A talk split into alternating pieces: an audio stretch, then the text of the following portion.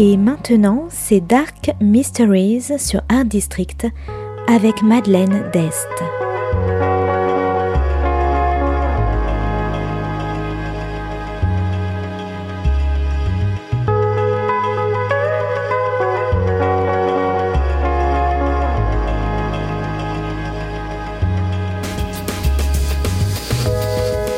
Welcome to Dark Mysteries, a book review show devoted to crime, mysteries, thrillers, and the dark side of human nature.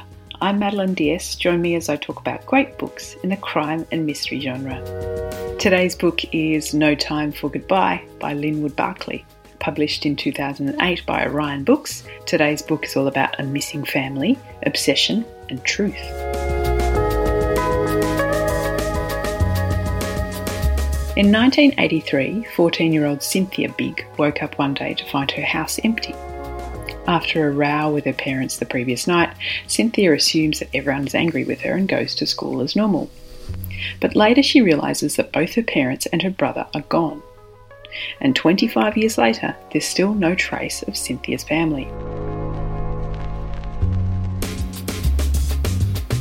Cynthia is now married to schoolteacher Terry with an eight year old daughter and on the anniversary of her family's disappearance, Cynthia has agreed to appear on a true crime TV show in the hope that it will trigger someone's memory with new clues. Cynthia is overprotective with her daughter and believes someone in a brown car is following her.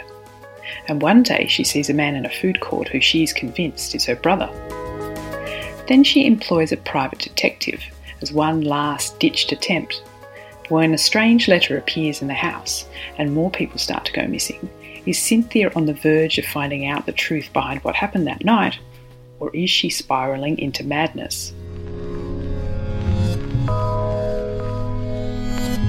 No Time for Goodbye is a fast paced, engrossing thriller about loyalty, grief, and the all consuming pain of unanswered questions. What happened to Cynthia's family? Was it a serial killer, or did they just leave her? Or did she have something to do with the disappearances? The story isn't actually told by Cynthia, but rather her husband Terry. Terry loves his wife and entered into their marriage knowing full well about her past and the effect it had on her. They even go to therapy sessions together to work through it. And yet there are moments when Terry doubts her. Is Cynthia creating this drama, and is she losing it? Obviously damaged by her traumatic childhood, Cynthia is paranoid and overprotective and plagued with the feeling that her family has run away from her, leaving her behind. But if it comes to a choice between finding out the truth about her family and her marriage, which will Cynthia choose? No Time for Goodbyes is also about lies and cover ups and the extent people will go to to keep their darkest secret secret, and how sometimes those people closest to you are not what you expect. Maybe they don't actually love you, they just need to keep an eye on you.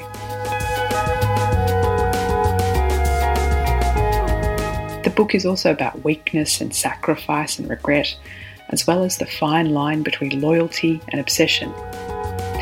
Now, what sets no time for goodbye apart from other thrillers is there's something small and intimate about this story.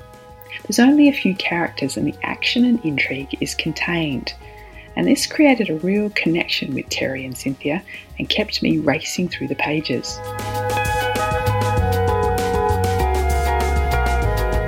So, if you like intimate thrillers about family, action, secrets, well defined characters, and obsession, you might like No Time for Goodbye by Linwood Barclay.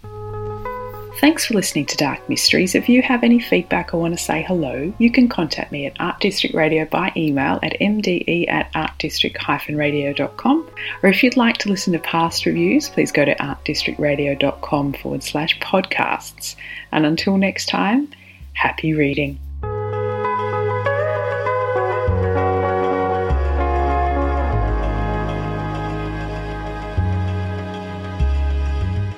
C'était Dark Mysteries sur Art District, la chronique en anglais de Madeleine Dest qui nous vient directement d'Australie.